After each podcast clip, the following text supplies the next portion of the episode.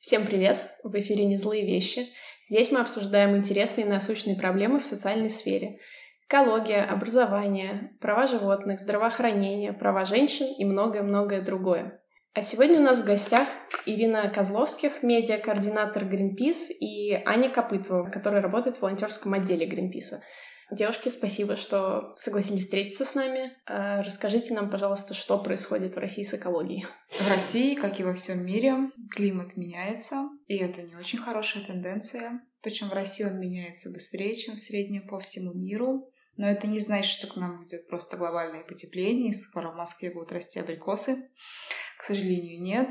Это просто начинает более чаще случаться экстремальные какие-то погодные катаклизмы, чаще происходят наводнения, паводки, ураганы. Мы можем встретить и экстремальные холода, и экстремальную жару. И от климата зависит все. Как наш лес растет, как он горит, каким воздухом мы дышим, чистота воды в реках, все зависит от климата. А чаще всего людей волнует проблема мусора. А, мы, мы посчитали, что каждый россиянин в среднем производит 450 килограммов отходов в год. Это много, да, то есть есть страны, которые производят еще больше, но даже для нашей страны свалки растут очень большими темпами. Также э, с лесом не все очень хорошо у нас, несмотря на то, что Россия у нас очень много леса, да, у нас растет четверть или пятая часть всех мировых запасов леса, но не весь он пригоден для использования, и наша страна еще один рекордсмен, он, рекордсмены по площади лесных пожаров, так много, как у нас, не горит нигде. То есть да, Калифорния это все цветочки. Да, плюс э, наша страна быстрее всего теряет дикие, самые ценные леса. Да, это называется малонарушенные лесные территории. Там, где лес э, сотнями лет рос сам э, без вмешательства человека. И несмотря на то, что леса действительно в стране много, но его запасы сокращаются, а запросы на лес только растут. Ну и к тому же э, все равно глобальное население планеты движется к тому, чтобы жить в городах, население городов растет. При этом очень часто человек, живущий в городе, считает то, что мы живем в не очень экологичных условиях, как бы жертвуем своим здоровьем, как некую такую обязательную жертву, что живешь в городе, равно, а, там, не знаю, дышишь плохим воздухом, а, живешь среди свалок и прочее, что в принципе не так. Это просто старая модель развития, и нам просто нужно ее изменить. В том числе а, воздух становится все более глобальной проблемой, и вот сейчас буквально на днях была большая международная конференция Всемирной организации здравоохранения, и впервые в истории она была посвящена именно загрязнению воздуха и его влиянию на здоровье человека.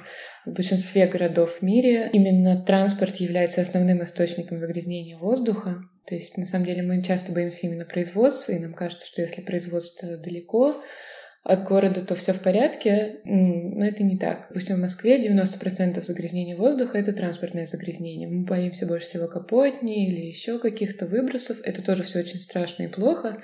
Вот. Но большая часть э, загрязнения приходится на транспорт.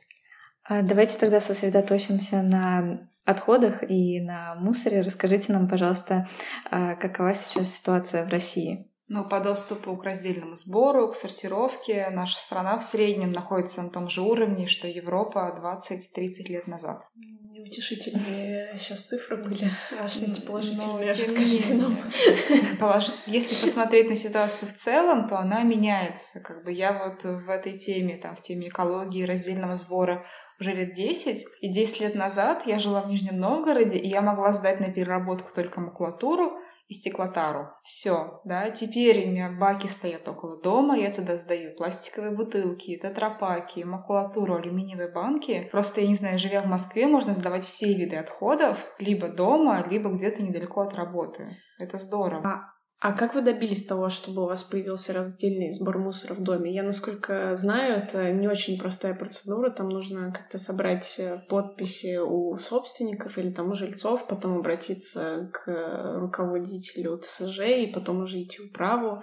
В управу это какой-то там определенный период времени и сил занимает. Еще же нужно объяснить жильцам. Может быть, у тебя в доме 99% людей, которые ни слухом, ни духом вообще не слышали, что такое раздельный сбор мусора и что вообще это нужно кому-то. У нас все оказалось проще. Мы переехали в эту квартиру год назад.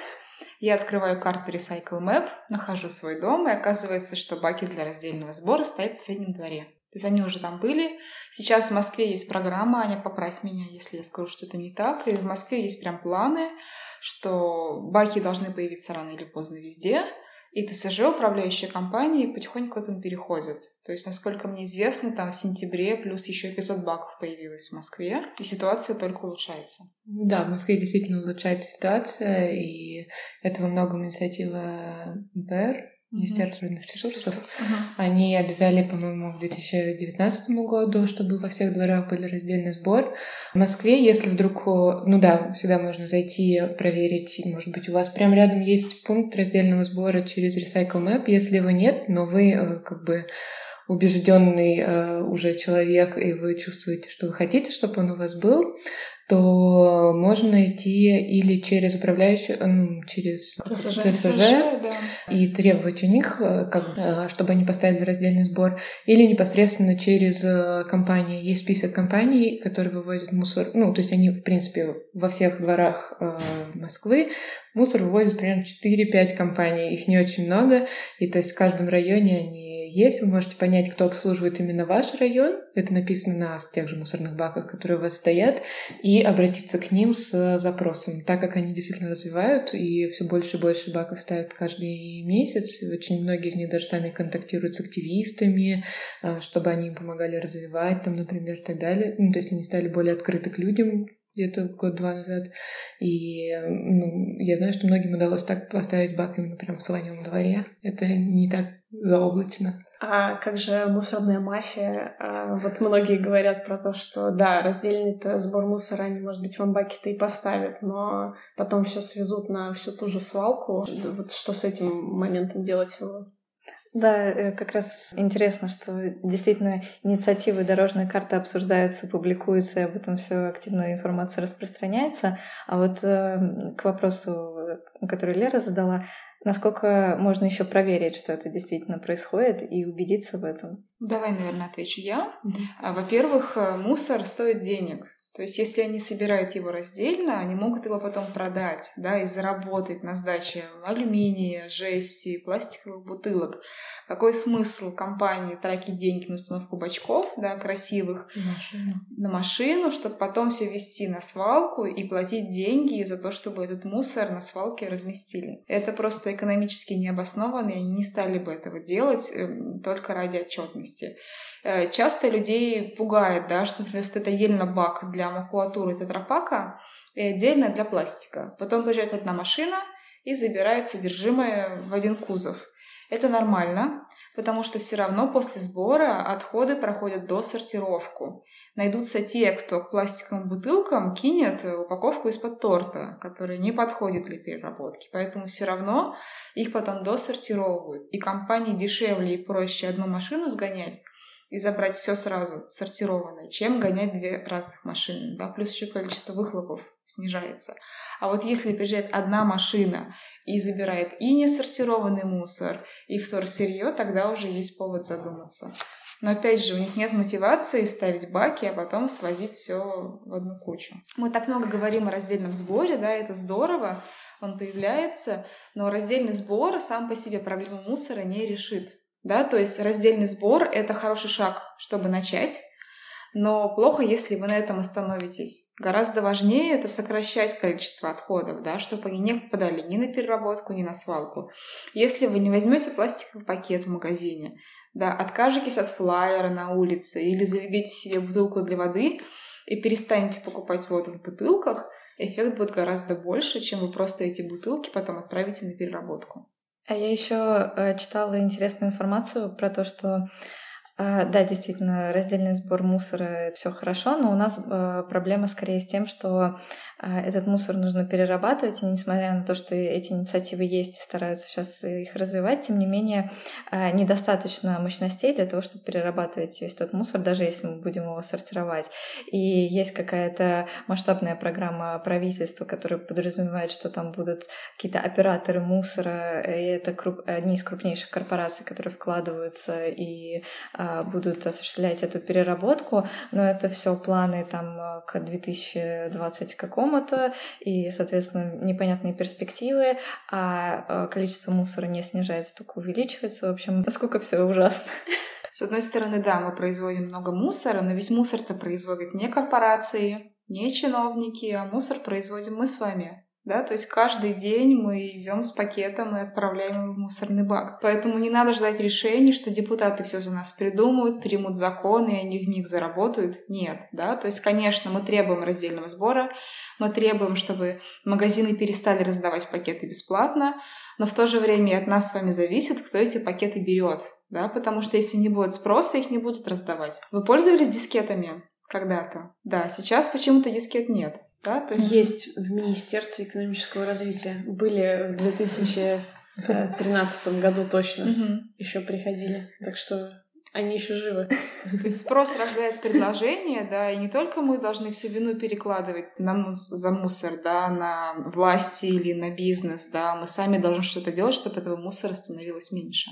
И это, безусловно, очень э, важное и правильное замечание, потому что все в наших руках, все зависит только от нас. Может быть, вы здесь нам расскажете, какие есть еще инициативы, как, как вообще я, я бы не сказала, что у меня много друзей и знакомых, которые занимаются раздельным сбором мусора. По у меня ноль. Но может быть, как раз основная проблема не в том, что э, там нету инфраструктуры, вот как вы да, говорите, что ну, там люди ждут инициативы от депутатов, а что люди просто не знают, что эта проблема есть и что ее нужно решать.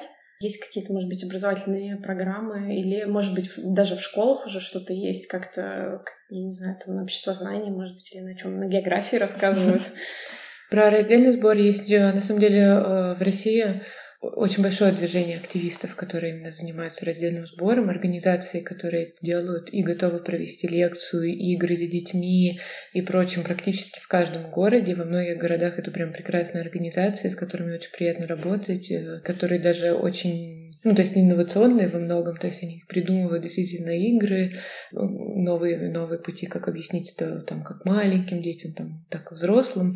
Поэтому, в принципе, в каком в городе не были, первое, как можно поискать, есть ну, да, всероссийская организация «Раздельный сбор». Она есть в разных городах. Чаще всего у нее группы ВКонтакте, типа «Раздельный сбор Иваново», «Раздельный сбор Москва», «Раздельный сбор Санкт-Петербург».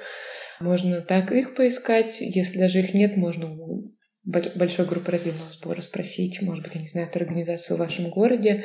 И также ну, мусора больше нет. Вообще одна из там, первых организаций в России, которая занималась проблемой мусора, начала вводить раздельный сбор, и одни из первых, ну, там, вместе с Greenpeace начали говорить о проблеме именно возникновения мусора, потому что он начинается в супермаркете обе эти организации, безумное количество локальных организаций готовы э, приехать и рассказать, лишь бы был спрос. И то есть, в принципе, я видела, есть, учеб... есть игры, есть уроки для детей, э, это все уже разработано, они все этим обмениваются, поэтому тут, мне кажется, да, но что касается мусора, мне кажется, все уже в обществе понятно. Все согласны, что мусор это плохо. Mm-hmm. Это то, от чего нужно избавляться и делать так, чтобы его становилось меньше. Но, например, э, мы еще работаем с проблемой лесных пожаров, да, и вообще пожаров на природных территориях. Здесь мы чаще сталкиваемся с каким-то непониманием, потому что люди думают, что, ну как, лес горел всегда, и будет гореть. И это чуть ли не естественный процесс. И здесь нужно потратить больше энергии, чтобы объяснить людям, что нет, так было не всегда, что причина пожаров — это человек. И тоже от вашего поведения будет зависеть, сколько леса сгорит или не сгорит. Да, или, например, да, вот мы говорим, что у нас одна четвертая всех лесов мира растет в России, люди думают, а, у нас леса много. Пускай горит. Да, если мы будем вырубать лес, э, двигаясь с юга на север, да, пока мы дойдем до севера, на юге он уже вырастет. Это не так. Да, лес бывает разный, и мало того, что его вырубить, его нужно еще посадить и ухаживать за ним примерно 20 лет, да, чтобы сформировался лес, который можно снова срубить и снова эту, эту площадку использовать. Да. У нас люди думают, что леса много, поэтому переживать не о чем. Плюс мы его экспортируем, нужно же еще весь мир обеспечить. Да, к вопросу о ситуации вообще с лесами э, в России, оно действительно кажется далекой проблемой, когда ты с этим не связан, и когда тебе, в принципе, экология кажется таким вопросом э, далеким еще и потому, что ты живешь в городе, и тебе кажется, что вот природные какие-то ресурсы это все не мое, и это очень сложно. А я как-то ездила в Читу, Там меня потрясла такая сцена, при том, что я на тот момент вообще не интересовалась это. Ну, читала какие-то новости, да, действительно экспортируем лес, э, все ясно.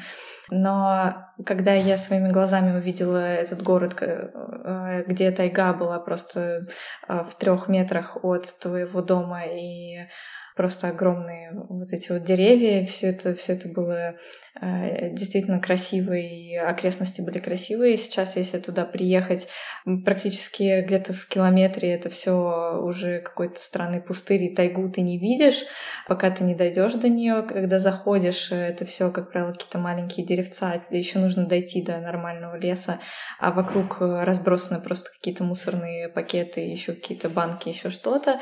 А, и это на секундочку далеко от Москвы, и, казалось бы, приезжаешь гуляешь, подышать свежим воздухом, погулять по окрестностям и в тайге, а до тайги еще вообще-то нужно нужно идти. И это действительно очень печально, а, а при этом сам город стоит рядом с железнодорожными путями, и раз там пять минут проезжает э, огромный э, поезд с кучей вагонов, где этот, э, эти бревна просто насыпаны. И все это идет на территорию Китая, и ты понимаешь, что вот я и вижу, как происходит прямо на моих глазах вот это вот весь вывоз, как это влияет, и как было, как за какой-то короткий там промежуток времени красивый уголок превратился в достаточно уродливое место, и как влияние человека действительно затрагивает буквально каждого из нас.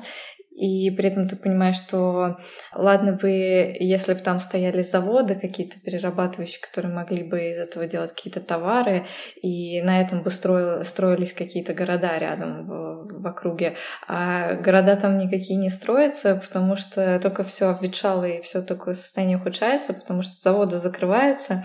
А легче порубить лес и отправить такие бревна. А они даже не проходят первичную какую-то обработку до а, как это называется? Для транспортировки? Ну, ну это, да, такие кругляк, для... Да, да кругляк mm-hmm, просто. Да.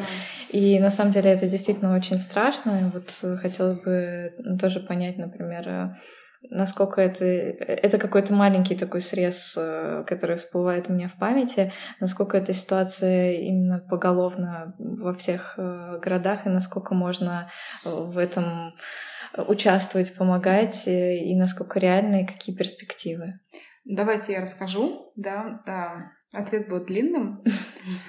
А, сначала я немножко хотела бы развеять, да, ваши опасения, какие-то негативные эмоции. Во-первых, эм, я хочу сказать, что Читай — это не то место, куда нужно приезжать и дышать чистым воздухом, к сожалению, потому что Забайкалье очень сильно горит, да, и там каждую весну город просто затягивает смог именно от травяных и лесных пожаров. Часто люди говорят, да, что вот эти километры вагонов с лесом, э, здесь особенность в том, что вот у нас всего два, две железнодорожные ветки, которые идут из России в Китай. И поэтому то, что вы видите там в Чите, это не, не вокруг Байкала лес вырубают, да, это вообще со всей России э, древесину везут в Китай, да, то есть если на всю Россию растянуть, то получается не такие большие цифры. 6% а именно круглого леса, который заготавливается в России, идет в Китай. 6% это не так много. Если посчитать разную целлюлозу, пиломатериалы, обработанную древесину, то получается, что 20, 25% а, древесины мы экспортируем в Китай. Причем к китайской границе, да, эта цифра выше, там практически все работают на китайский рынок. Например, из европейской части России мы везем древесину в Европу, где ее тоже хорошо покупают. Но рубки — это не самая главная беда России, потому что в среднем ежегодно а, в России вырубают 1 миллион гектаров леса, а сгорает 3 э, или 4 миллиона гектаров. Да, есть... Сердце ёкнуло. Да, но как бы если возвращаться к Китаю, то, понимаете, мы всегда экспортировали много леса, да, то есть раньше мы экспортировали меньше, потому что мы везли его на лошадях и сплавляли по рекам, да, потом построили железную дорогу, объемы увеличились. Но в Советском Союзе и в России объемы ну, примерно одинаковые. То есть это не значит, что вот там последние годы китайские лесозаготовители захватили Россий, российский, там, российский лес. Нет, его всегда было много. Ну, как бы всегда много заготавливали, везли в Китай. Просто в последнее время стали обращать внимание да, поэтому вот это находится в фокусе. Проблема в рубках, да, то есть вот вы говорите, что лес вырубают около города. Мы считаем, что это неправильно, да, там, где около города, лес должен оставаться, чтобы жители им пользовались, да, чтобы туда можно было сходить на прогулку, подышать, правда, свежим воздухом, да, расслабиться.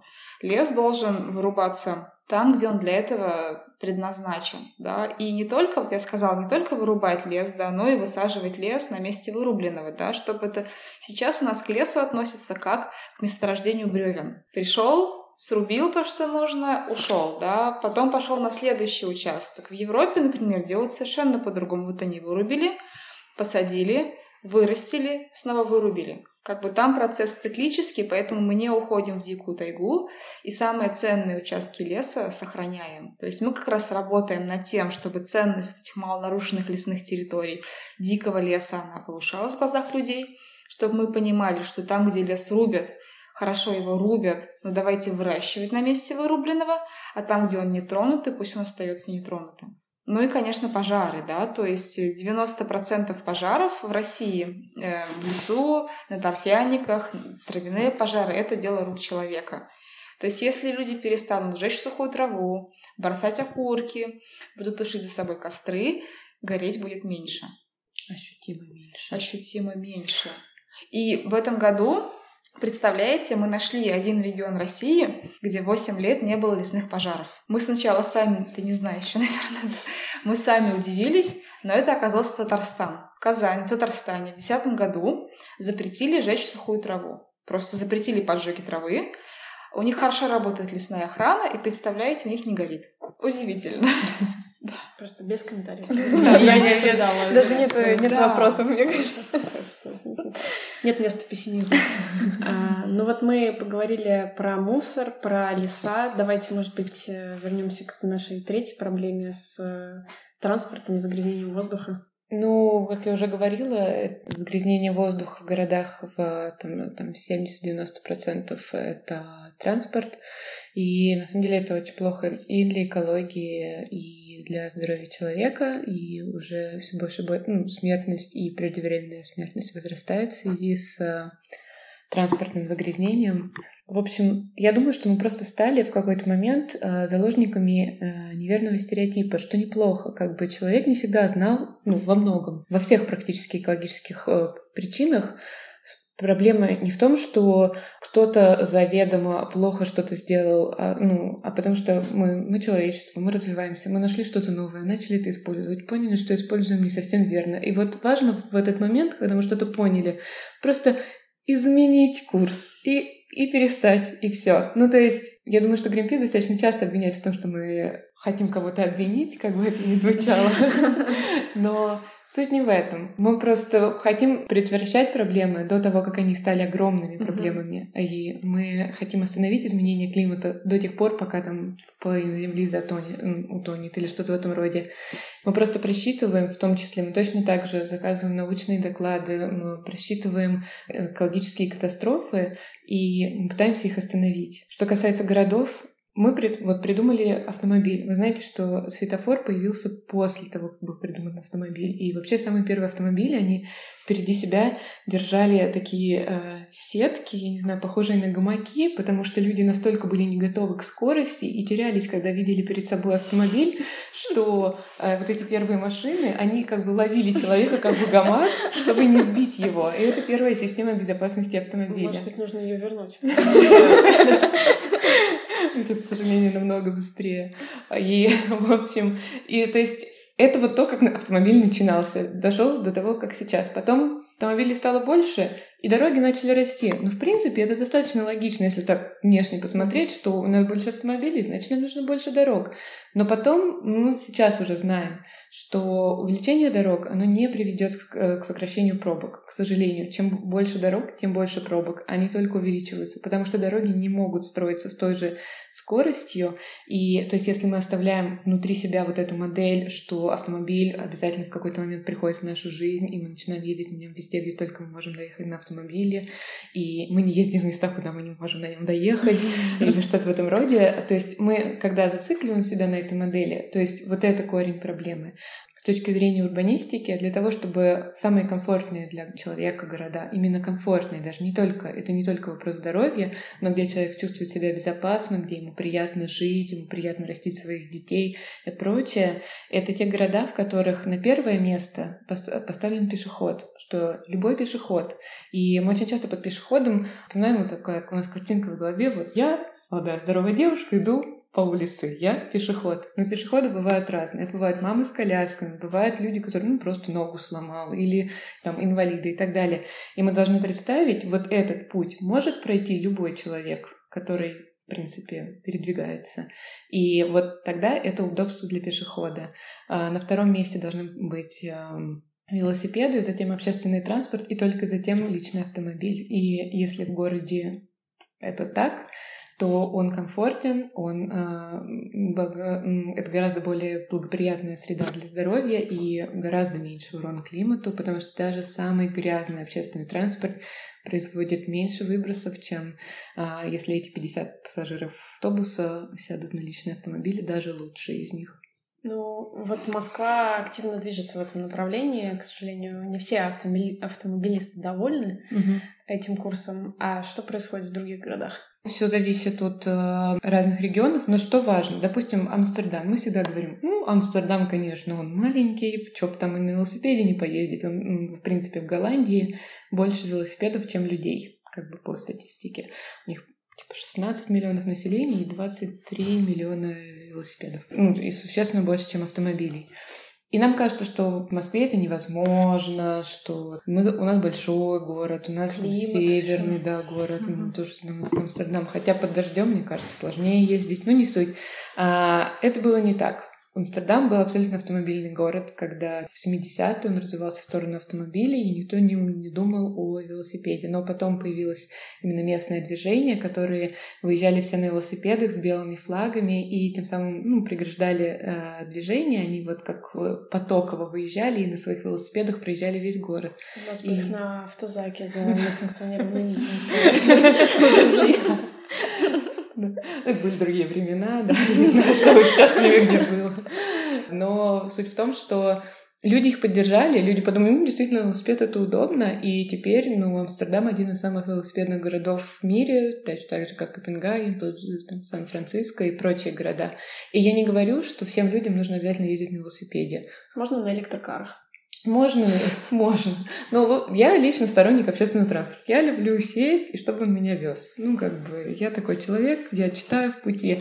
И, в принципе, действительно, Москва в достаточно высоком месте по развитию общественного транспорта. Это то, что у нас не отнять. Это очень хорошо, то, что общественный транспорт развивается. У нас одно из самых быстрых э, метро или самое быстрое метро в мире, потому что у нас приходят поезда каждые полторы минуты, а везде там в среднем по Европе это самое быстрое это три минуты. Да, по ожиданию. еще дольше, по 20 да. минут можно сказать. Ну, в Штатах, на самом деле, очень большая проблема с общественным транспортом, именно из-за того, что они сделали вот эту американскую мечту. В дальнейшем э, мы не говорим там о Нью-Йорке или о Сан-Франциско, то есть о больших городах знаменитых, но вот, вот эта вот одноэтажная Америка, а, где они все живут в пригородах, у них действительно очень часто э, общественный транспорт настолько не развит, что его практически нет в части городов. И людям, там, не знаю, которым нужно просто к доктору поехать, приходится на четырех автобусах там, со всеми детьми ехать, чтобы увидеть доктора. Ну, и при этом не развито такси, потому что у них тоже есть своя машина, они обычно, они вот с 16 лет, то есть, угу.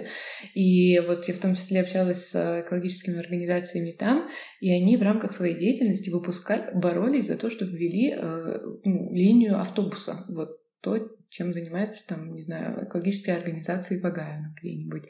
Или там выпускают карты велосипедных дорожек потому что э, тоже там такие ну, магистрали, то есть там небезопасно для а, велосипедиста.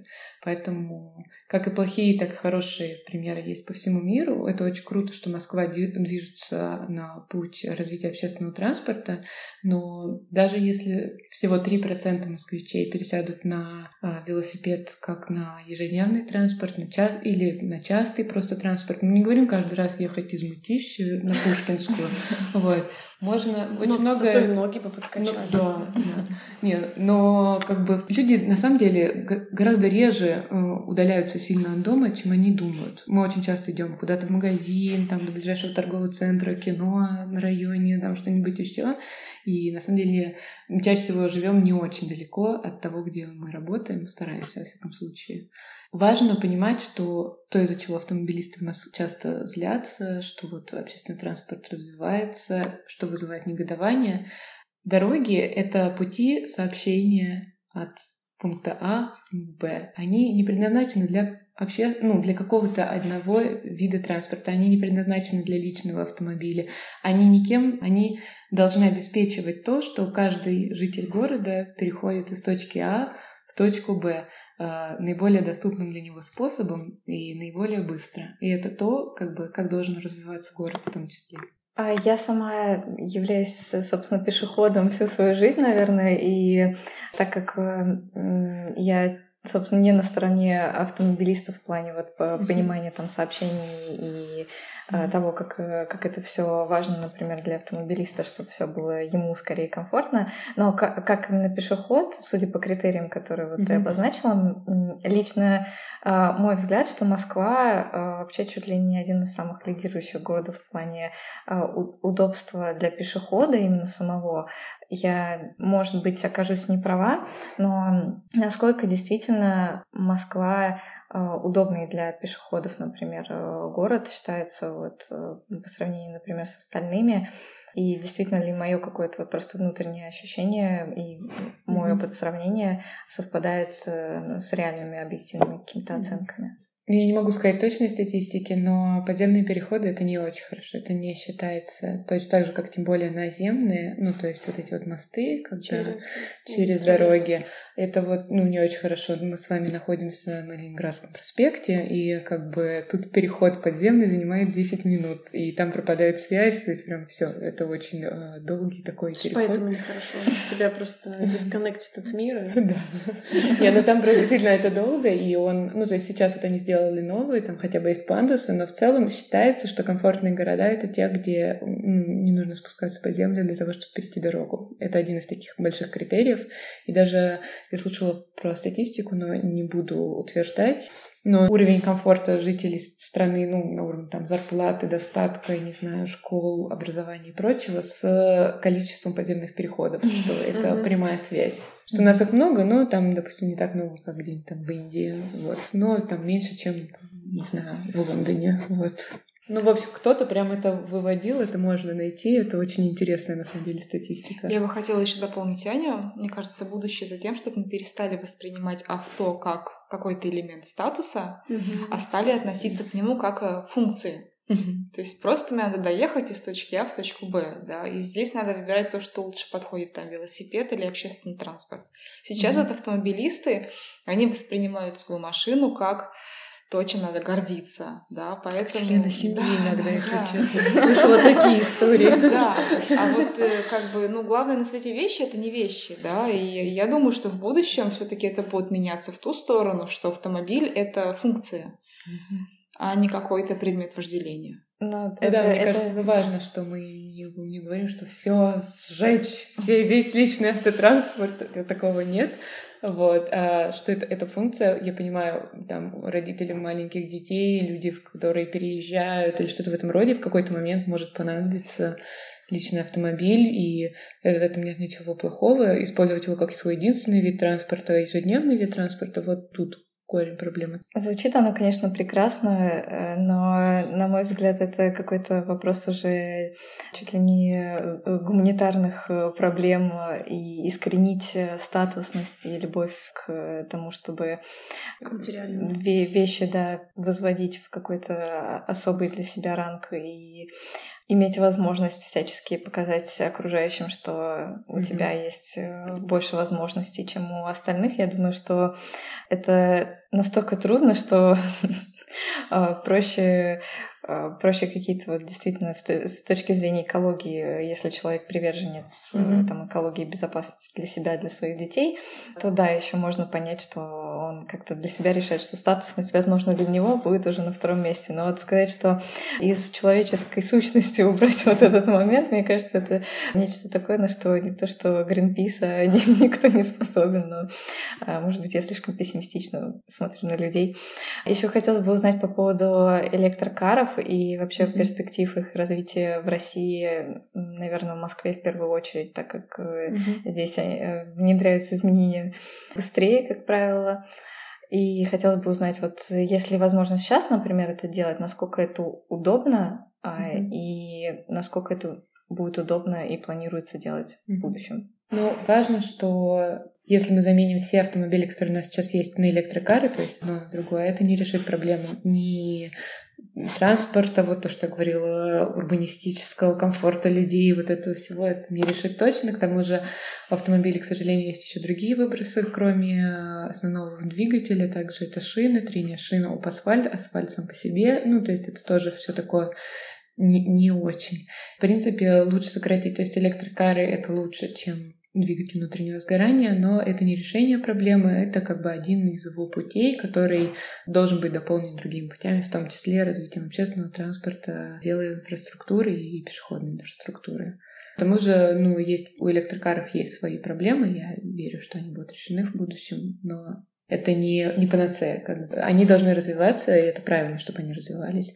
Но еще очень важно, чтобы развивалась энергетика вместе с этим и становилась возобновляемой. И тогда электрокар имеет большое значение в случае, если мы питаем его там, энергией солнца, ветра и прочего.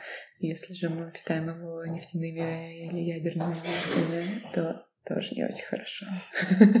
Ну, то есть практически вы не видите будущего, грубо говоря, за э, именно электрокарами как решение проблемы именно выбросов автомобилей. Получается, что скорее единственный вариант решения это реально отказ от автомобиля или снижение количества раз использования его там да. неделю и так далее, и реально переход на общественный транспорт обратно. То есть э, люди, наоборот, фактически всю жизнь стремятся как бы из, от mm-hmm. общественного транспорта перейти на личный автомобиль, а тут как бы должна быть другая тенденция, правильно понимаю?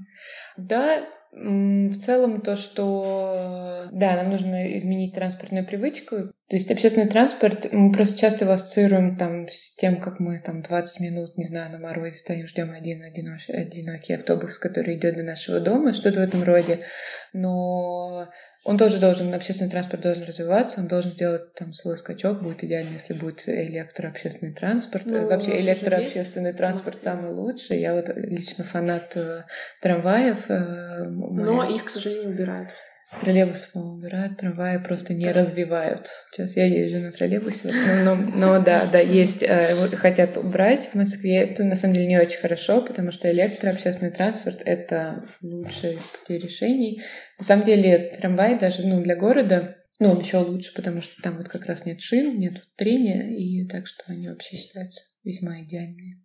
А насколько это реально изменить эту привычку? И есть ли какие-то положительные примеры, например, городов, которые это сделали, или где-то эти инициативы настолько прямо активно обсуждаются и пытаются внедриться, что мы можем сказать, что да, это не утопия, это практика, и есть люди, которые действительно показали на практике, что это эффективно. Мы просто говорим с вами о вещах, когда вот мы говорим об изменении. Когда мы говорим об изменении, мы имеем в виду долгий процесс. То есть важно понимать, что это не такой как бы занавес упал, и все. Жизнь началась теперь, у вас общественный транспорт, господа.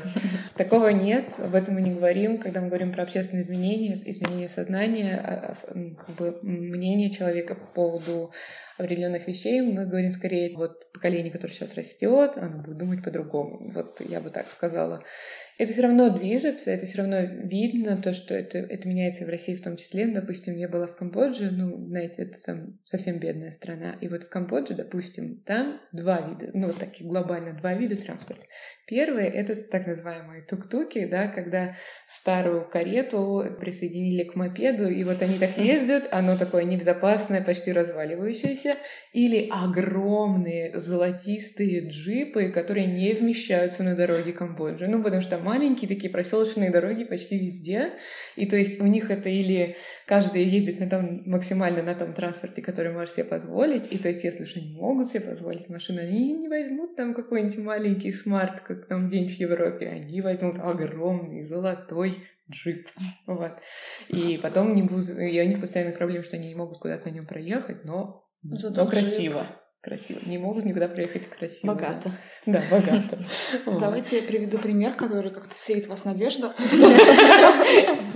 Можно посмотреть, как менялось отношение к курению в общественных местах. Мое самое любимое слово. Ой, да, тема.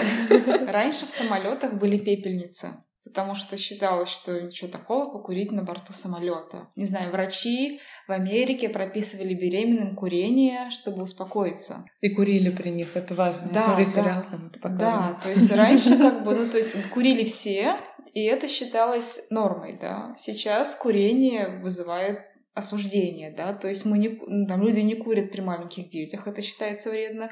У нас запрещают курение в общественных местах, и общество не выступает всегда как бы с неодобрением и с протестом. Все понимают, что да, от этой привычки мы не можем отказаться, но давайте мы ее ограничим, чтобы всем было хорошо.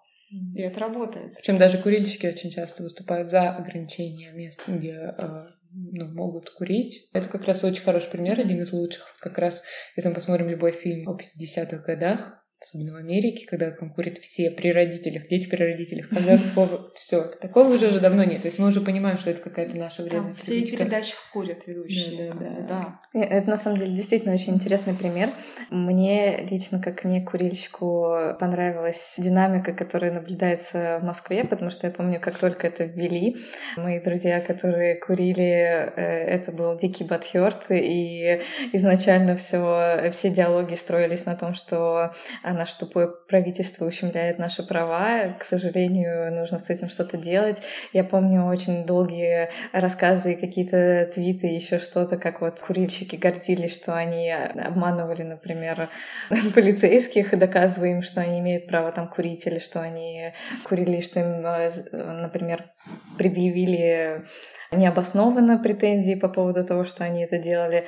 Всего-то ничего прошло Э, с момента, как этот закон вступил в силу. И можно сказать, что сейчас э, если, если как только он вступал в силу, все продолжали бойкотировать и курить э, в общественных местах, то сейчас, наоборот, как-то остались люди, которые могут еще не задумываться о том, что кроме, оказывается, курильщиков права есть, оказывается, у некурильщиков.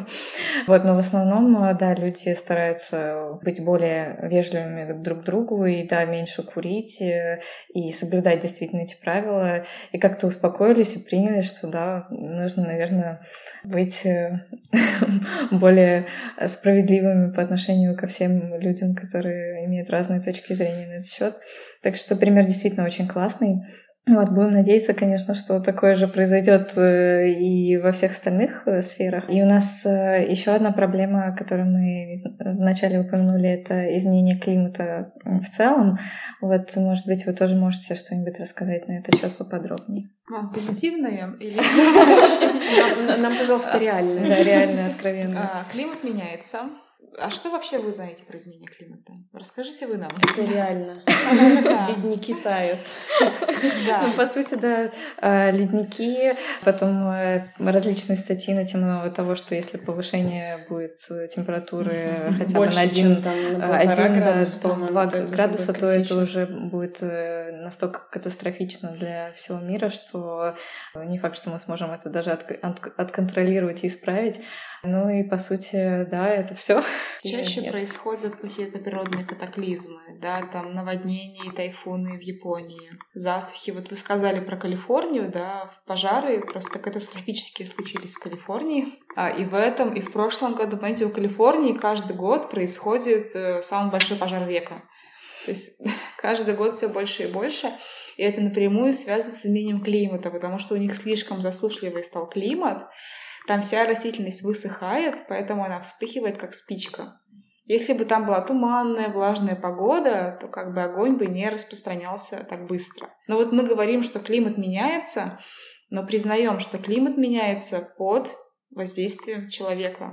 То есть мы с вами ездим на автомобилях, сжигаем уголь, летаем на самолетах, да, то есть увеличиваем количество выбросов парниковых газов в атмосферу, плюс реально от горения. Сажа летит в Арктику, оседает на льдах, лед становится серым, у него теряется отражающая способность. Вообще Арктика — это наш такой планетарный холодильник. Это вот э, как бы тот орган Земли, который обеспечивает ну, поддержание более-менее такой стабильной температуры и охлаждает в том числе воздушные массы.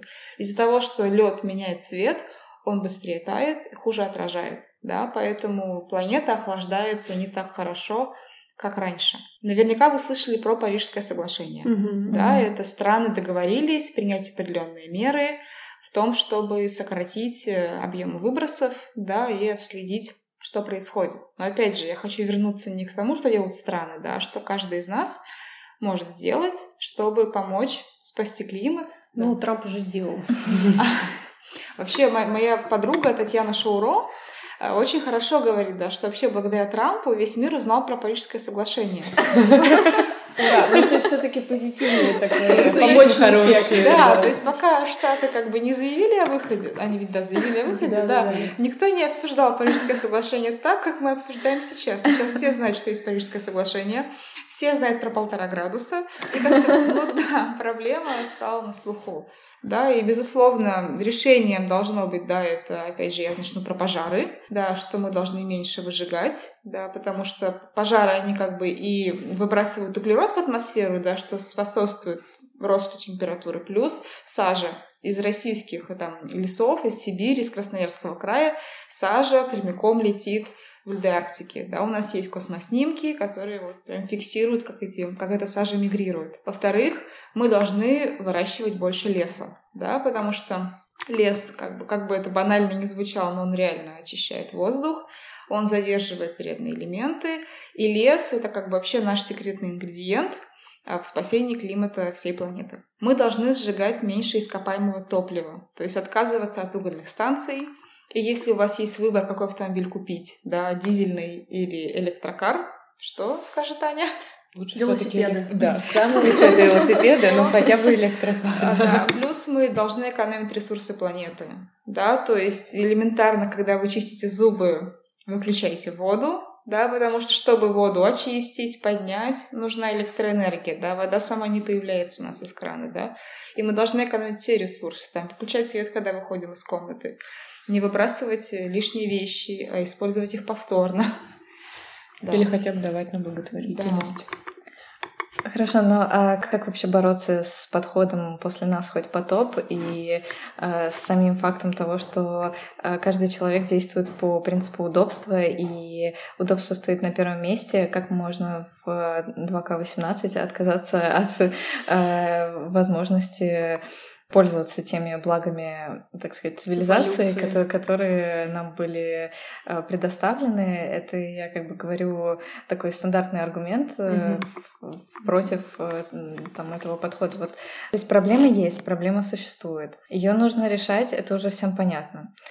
То, что решение не будет сделано в год, два, пять, десять, это тоже, к сожалению, уже понятно. Насколько это долгосрочная перспектива, и учитывая, что, например, речь идет там о каких-нибудь 25 э, годах, что за этот период э, произойдет, и, возможно, эта проблема настолько станет уже ощутимой для нас, кто живет вот сейчас, вот что мы, может быть, перестанем уже наконец так рассуждать? Или, скорее всего, нет? Как вот вы считаете? Эти катастрофы не случится в один день. Вот не будет такого, что завтра мы проснулись и поняли, что все, весь, весь лес в России вырубили. Да, такого не будет. То есть, понимаете, изменение климата — это то, с чем мы живем прямо сейчас да, и может быть это сложно для понимания, да, но вот каких-то таких раз и все такого не будет. И, конечно, если мы говорим про глобальные решения, то эти решения должны приниматься на уровне стран, да, типа Парижского соглашения.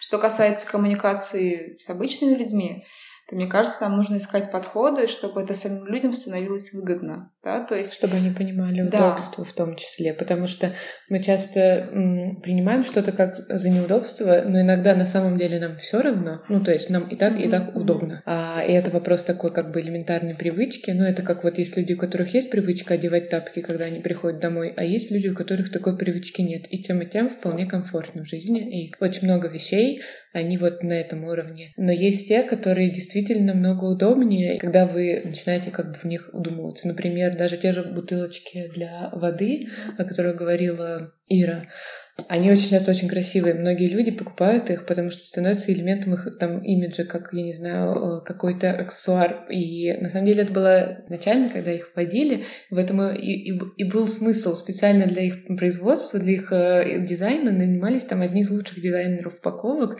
для того, чтобы привлечь людей именно этим. И в результате они стали такого своего рода элементом для людей, а, их имиджа, их стиля. И очень много экологичные материалы лучше для вас и комфортнее, чем не экологичные ткани, которые сделаны из натуральной, ну, натуральные ткани. Они мягче, они приятнее, вы закутываетесь в них и не хотите из них вылезать. Поэтому это тот выбор, который вы делаете в пользу себя. То, к чему нужно привыкнуть, да, это, например, раздельный сбор. Тут я могу сказать, что главное не начинать все сразу. Это то, что это моя ошибка, которую я всем просто дальше э, говорю, когда я только заинтересовалась экологией, и я начала делать сразу все, пытаться сделать, все в голове не удержать, я что-то начала забывать, я начала винить себя за это, это была такая очень внутренняя blaming culture, я потом уже хотела вообще ничего не делать, думала, зачем я вообще этим, ну, как бы об этом узнала, я, ну, то есть вот, вот этот момент, когда все такие ходят, да-да-да, все такие ходят, ни о чем не заботятся, а ты обо всем заботишься, но у тебя ничего не получается, это очень такой, как бы, момент, я просто хочу, чтобы все его избежали, выдохнули и начали, допустим, использовать меньше пластиковых бутылок. Потом начали перерабатывать, да, потом пакетов. Потом начали перерабатывать то, что у них все-таки есть. Нашли ближайший пункт и научились отсортировать что-то одно. Допустим, стекло. Вот это, ну, это самое простое, потому что все стекло, ну, там оно принимается. Там меньше маркировок, меньше а, вопросов, стекло ли это. А, ну, с пластиком там есть вопросы. Ну да, да, с картоном есть. Вот. И как бы, то есть это самое простое. Вы просто начинаете это делать. Или, допустим, вы выбираете упаковку в стекле, которую потом все можно переработать. Например, покупайте соусы не в пластиковой упаковке, а тот же самый, но стеклянный. И, ну, то есть что-то простое. Есть очень много в интернете сейчас э, маленьких советов на день, как можно жить экологичнее, как можно что-то прививать себе. Главное, ну, один за одним. То есть, когда вы чувствуете, что эта привычка уже с вами, вам не нужно думать больше о ней. Вы это делаете автоматически. Как, допустим, я выключаю автоматически. Самое сложное для меня было выключать воду во время чистки зубов. Мне почему-то казалось очень странным. И, наверное, была одна из последних экологических привычек, которую я себе привела. Но сейчас, наоборот, когда вода шумит, я такая думаю, что-то что идет не так, какой шум. И... Да, у меня был случай на работе. Я... Причем эта привычка, я не знаю, она из детства. Не то, чтобы у меня когда-то, не знаю, был достаток воды, но я всегда выключаю. Вот если я, у меня непосредственно что-то, не знаю, рука, зубная щетка не находится под водой, я выключаю воду. И вот я мою, значит, воду, э, мою посуду на кухне на работе, и даже не осознавая это, выключаю кран, коллега на меня смотрит и говорит, а у тебя что, счетчики дома стоят? Ты зачем воду выключила? Ну, просто к вопросу о том, как в целом работает сознание человека. То есть люди либо не задумываются, либо считают, что это бред, и поэтому мы топим за то, что образование превыше всего. Давайте я приведу еще один пример с многоразовыми подгузниками. Да, то есть сейчас это становится популярной штукой, и многие люди, которые пользуются, да, мамы, они часто даже не осознают, какую пользу для природы они приносят. Они просто посчитали деньги, поняли, сколько стоит комплект подгузников на месяц ребенку и сколько стоит пачка многоразовых, да, со сменными картриджами. Или, например, посчитали, что чтобы у ребенка там попа не прела, да, лучше пользоваться натуральными материалами. То есть не всегда мотивация может быть экологическая, она может быть денежная или удобство, да. Каждая мама желает своему ребенку только самого лучшего. Но параллельно она может природу спасать, просто не покупая лишнюю пачку памперсов. А если вы родились в Советском Союзе, то все-таки изначально было, не задумывался. Я слышала у кого-то, а у тебя же наследство в виде пеленок. Ой, от да, бабушки. бабушка. Мне, я прихожу к ней в гости, она мне, вот возьми пеленки. Говорю, так я же вроде не жду никого. Она такая, потом пригодится. Ну вот, то есть у них это было очень что-то такое ценное, что нужно передавать. Ну да, к вопросу о пеленках, на самом деле, У нас как раз, может быть, э, эта ситуация будет хуже внедряться только по одной простой причине, что все помнят как раз Советский Союз и нехватку. Когда они только появились, эти подгузники одноразовые на рынке, то все восприняли это как манну небесную и э, как какой-то инновации на рынке и вообще продвижение нашей цивилизации вообще к, какому-то сверхразвитию.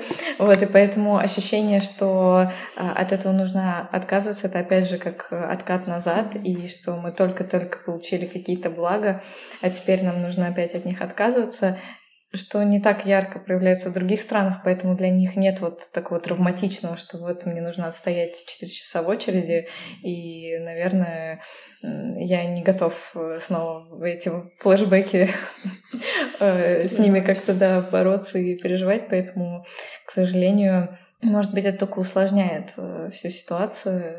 Да, не знаю, думаю, как это, это нужно, как это объяснить всем. Вот, но хотелось бы еще узнать от вас про какие-нибудь инициативы, в том числе ваши, а, ну и, возможно, чьи-то еще, о которых вы знаете, популярные, может быть, не популярные, но, на ваш взгляд, очень классные, а, которые вы могли бы рассказать нашим слушателям. Кроме того, что мы обсуждаем, что каждый может сделать да, для сохранения природы, надо помнить о том, что есть общественные организации, которые выполняют ту же самую функцию, да, причем там работают профессионалы. Поэтому я считаю, что нужно поддерживать да, различные экологические проекты, инициативы. Если мы собираем подписи, и несем их в Министерство природных ресурсов, ну, поставьте подпись, помогите нам. То есть мы все сделаем за вас, мы ее передадим, да, и общее дело будет сделано. А финансово поддерживать общественные организации, потому что не у каждого есть время выходить стоять на пикете, да, или идти на переговоры с властями города о развитии сети велодорожек, да, но если вы будете поддерживать общественные организации, подписывать петиции, это уже очень здорово.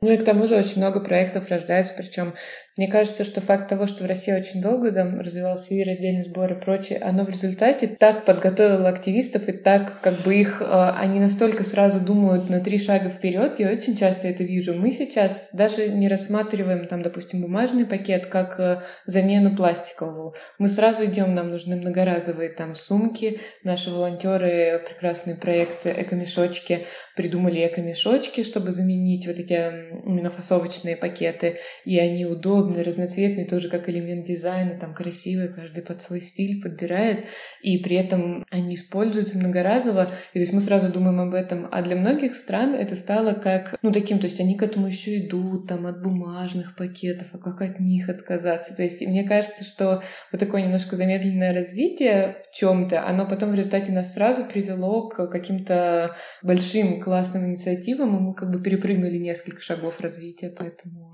ну вот, да, эко-мешочек точки это, вот, наверное, одни из очень вдохновляющих проектов, а, которые сейчас поддерживают практически все экологические организации. Они их шьют, продают, на, их, на эти деньги живут. Это прям хорошо. Я хочу рассказать про общество добровольных лесных пожарных. Да, например, есть ладожские шхеры, знаете, да? В Ленобласти есть Ладожское озеро. А на севере озера очень много каменистых островов. Это похоже на скандинавские фьорды. Очень красивое место. В этом году, в прошлом году его сделали нацпарком, наконец-то, да. Но из-за большого количества туристов каждый год на озере, на Шхерах, да, на островах случаются пожары. И силы местной там авиалесоохраны и лесничества не хватает на то, чтобы тушить эти пожары. Поэтому ребята каждый год уже 10 лет а, все лето стоят лагерем на острове.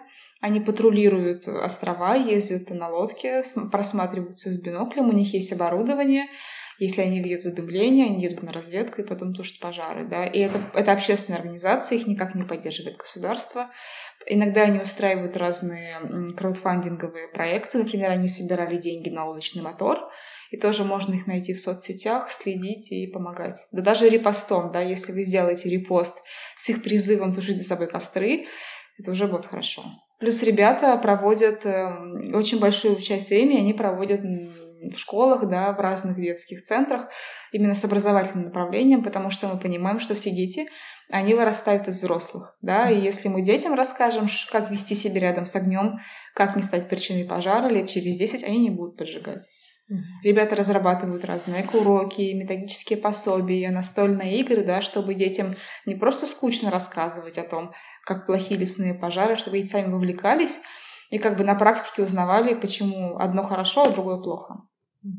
Да. Ну, на самом деле, уроки достаточно большая инициатива. У нас тоже есть, там, допустим, урок по зеленой мобильности, чтобы объяснить школьникам разницу а, в выбросах в зависимости от транспорта, который они выбирают. Вот мы ее раздаем, если кому-то интересно, обращайтесь.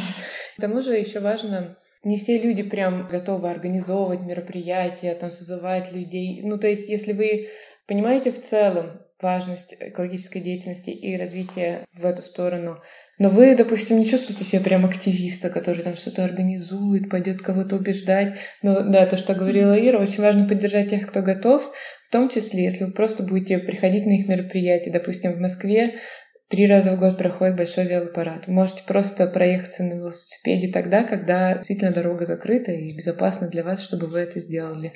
Проходят там акции на работу на велосипеде, которые тоже организуются движением вот, э, велосипедным.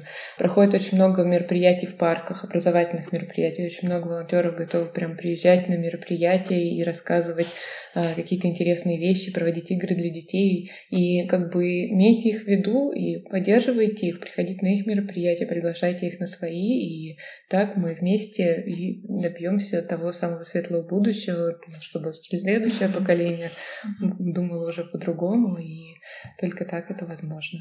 Я, конечно, понимаю, что сейчас э, спрашивать про какие-то возможности там сравнения, эффективности, это вообще довольно тяжелый вопрос, потому что э, любые измеримые какие-то показатели здесь либо невозможны, либо очень э, трудно оценимы. Но все-таки хотелось бы, например, услышать от вас какое-то вот, возможно, ваше видение, какие изменения произошли, в частности, в России а, например, за, возьмем промежуток 15 лет, и насколько они ощутимы, и насколько вот вы видите, что да, э, все, что мы делаем, это действительно эффективно, потому что очень многих людей беспокоит эта проблема, что результата конечного ты не видишь, и ты не можешь понять, действительно ли то, что ты делаешь, оно не в пустоту. А, но вот что вы можете сказать, что да, вот какой-то либо какой-то ваш пример, либо ваша вот оценка, что вы видите, что оно работает, и это классно.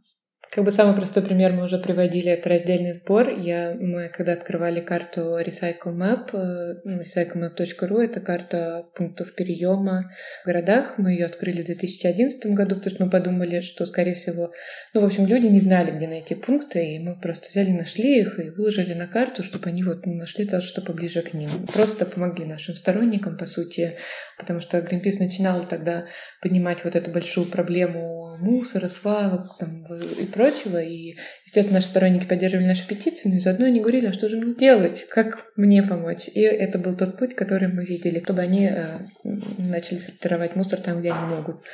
И мы открыли ее в 2011 мы добавили, мы сделали Москву, и там было 60 пунктов. Сейчас у нас 50 пять городов на карте, и в Москве две с половиной тысячи пунктов. Это очень большое развитие. И хоть это было, да, в 2011, то есть 7 лет назад, но это как раз общественный интерес поднимает. Это один из самых популярных проектов, которые есть в Greenpeace, я имею в виду, ну, запрос на него, там, типа, через поиски. Он очень большой, он растет, и это показывает в том числе греет душу, что люди интересуются вопросами экологии, и это как раз очень большое развитие. Я, наверное, могу сказать про лес. Что за 15 лет все-таки появились новые заповедники, национальные парки, то есть те, те уголки российской природы, которые должны оставаться нетронутыми, дикими, они получают охранный статус. Да? То есть, несмотря на то, что, например, Залдорские шхеры, а Гринпис боролся 27 лет. Но в итоге национальный парк Важно, что не только этим Гринпис. Гринпис не делал 27 лет и боролся за Мы много всего победили в процессе. Заповедники, национальные парки создаются, как бы, да, особо охраняемые природные территории появляются, да, это здорово. Общественный транспорт развивается. Да. Вспомните, да и пешеходные дороги. Ну, хоть я и жалуюсь, конечно, что пешеходная в Москве все-таки не очень удобно, однако все равно в центре появились очень много улиц расширилось, и появились новые пешеходные зоны, и приятные по ним идти, и как бы я считаю, что это то, что нужно поддерживать. Это очень круто, что это происходит, и пусть происходит больше развития общественного транспорта. Пакеты. Да, эти супермаркеты крупные перестали раздавать бесплатные пакеты. Не осталось ни в Москве, наверное, ни одного супермаркета, где пакеты раздавали бы, да, вот так вот. Кроме азбуки вкуса, которая вот только недавно перешла, а, мы как раз хотели туда зайти и проверить, насколько это заработало сразу, потому что помнится, когда там за неделю до того, как объявили эту акцию, мы заходили, там как раз раздавали бесплатно, еще возмущались и э, щуря глаза запихивали в рюкзаки то, что, то, что нам пытались, э, конечно, впарить в пакетах, вот. Э, но э, а все Ашан тоже отказался? Да, да, да, они, по-моему, одни из первых. Год назад, да. Но важно то, что все супермаркеты, ладно, они не раздают пакет, слава богу, но Самое главное, что они практически все, даже маленькие супермаркеты, продают многоразовые сумки. То есть сейчас mm-hmm. это как стало, а, ну, Гилл абсолютно... продает точно. Но у нее есть бумажные. Но вот лучше всего многоразовые, они действительно много у кого есть, и многие люди даже, ну, из неэкологических э, соображений убедились, что они действительно намного удобнее, их можно повесить на плечо, больше вмещается и прочее. И вот это как раз то, что удобно и экологично. Ну и для магазинов это стало нормальным. Да, вот такие пакеты. И вот знаете, буквально пакеты. там Ашан в прошлом году отказался от раздачи бесплатных пакетов, и где-то через месяц после этого я пошла в Ашан, mm. и я смотрела, что у людей в тележках, да, и вот у половины, то есть половина покупала пакеты, то есть пластиковые пакеты, просто там 5 или 8 рублей за штуку, да. Но у другой половины были свои многоразовые сумки. Mm-hmm. То есть люди... Победа. Ну, то есть люди, если не регулярно есть в Ашан, они посчитали и поняли, что дешевле и удобнее брать сумки с собой и пользоваться им много раз, вместо того, чтобы покупать каждый раз эти пластиковые пакеты. Мы надеемся, что они еще и к осознанному потреблению однажды придут и поймут, почему, собственно, они пользуются многоразовыми пакетами на самом деле. Знаете, недавно Вкусвилл объявил у себя вакансию эколога. Ничего себе. Все. Да, то есть они осознали, что пора. Все, что и покупатели требуют, и общество Но они передовики требует. у Вкусвилла вообще, они там и автоматы вот эти вот по переработке хотят устанавливать, mm-hmm. по приему вторсырья. Ну и, наверное, последний, возможно, вкратце вы опишите какой-нибудь международный опыт интересный, который вы считаете, что был полезно внедрить у нас, или, возможно, даже наш какой-то периодовой опыт где-то внедрить. Ну, я приводила в пример Сан-Франциско, то, что это город, который на уровне города перерабатывает... 80% отходов да. они возвращают в оборот, а к 2020 Пищевые году... отходы на уровне города они перерабатывают, да. причем делают из него удобрения, которые, естественно, натуральные удобрения, поэтому у них там более экологичные вина, не знаю, и овощи, фрукты, то есть фермерство лучше развивается, и при этом часть из этого идет в энергетику, но суть в том, что 40% отходов — это пищевые отходы, поэтому это очень большой пласт, и на уровне города мало кому это удается решить, ну, как прям система городская. А им удалось, это такой очень да, передовой поэтому город считается. Да, и к 2020 году Сан-Франциско заявляет, что у них будет ноль отходов, mm-hmm. то есть как бы в городе не будет образовываться ничего, что нужно отправить на свалку. Они будут либо компостировать, либо перерабатывать, либо возвращать в оборот. И в Калифорнии запрещены одноразовые пластиковые да. пакеты, да. Но они какие, какое нашли решение? Там есть многоразовые пакеты. И, в принципе, в магазине может появиться только тот пакет, который можно использовать минимум 125 раз. Берете пакет, покупаете в него яблоки, несете домой, моете, потом снова идете в магазин так 125 раз. Угу. Да, и это здорово. То есть они не отказывают от пакетов, да, они просто делают так, чтобы это было удобно и экологично. И не приходилось каждый раз что-то выбрасывать новость последних дней, которая поразила меня. Я даже не думала, что я вообще буду жива, когда это произойдет. Это, это произошло, что Европейский Союз отказался от одноразового пластика. Это же просто фейерверки. Это вот тот момент, когда мы такие... Все активисты это переживают периодически, все волонтеры, все, кто работает там или волонтерит в общественных организациях, периодически сидят такие нам ничего не удастся изменить. Мы боремся годами, но ничего не меняется. И это просто тот момент, о котором ты просто не можешь поверить, что он может произойти, и он произошел. Это в истории Greenpeace еще мы боролись 40 лет для, за полный отказ от эм, китобойного промысла. И вот когда последняя из стран, Япония, несколько лет назад отказалась, я подписана на несколько каналов Greenpeace нескольких стран, но все они так празднуют, что мне вся лента всегда была в китах, там просто все такие ура, ура, ура. Но да, это иногда вот ладожские схеры, типа да. 27 лет. Иногда наши победы занимают очень много времени. Важно что? Мы занимаемся сразу несколькими проблемами для того, чтобы не было скучно, так сказать, бороться за одну 27 лет. Вот. Был какой-то результат. Был какой-то результат в промежутке. Не здесь победили, так там, не там, так здесь, чтобы самого себя подбадривать. Ты все-таки движешься в правильном пути. И, наверное, важно не сдаваться. Я думаю, что это, наверное, один из самых больших и очень крутых опытов, которые есть в России. То, что в России людям иногда приходится дольше добиваться того, за что они борются, но от того победа ярче и вкуснее. И очень часто мы побеждаем, как я уже говорила, на несколько ступеней вперед, и это еще радостнее. Так что я верю в то, что когда-нибудь у нас будет тоже запрет, что в Европейском Союзе это в любом случае весь мир, конечно, сдвинуло с точки. И все это уже как такое действие, которое рождает другие действия. Поэтому вера в лучшее снова возвращается. Да. Я в этом году была, в мае месяце мы ездили в командировку в Стокгольм. И в это время там в мае в России уже 10 миллионов гектаров леса было пройдено огнем. Да, в Швеции ничего не горело. И мы обсуждаем с, с коллегой, и он такой, ну правильно, у нас э, запрещено курить в лесу. И я говорю, блин, вот запрещено курить, и они не курят. Странные люди. Я мечтаю, чтобы у нас было тоже там пожароопасный зон запрещено курить в лесу, и люди не курили. Я...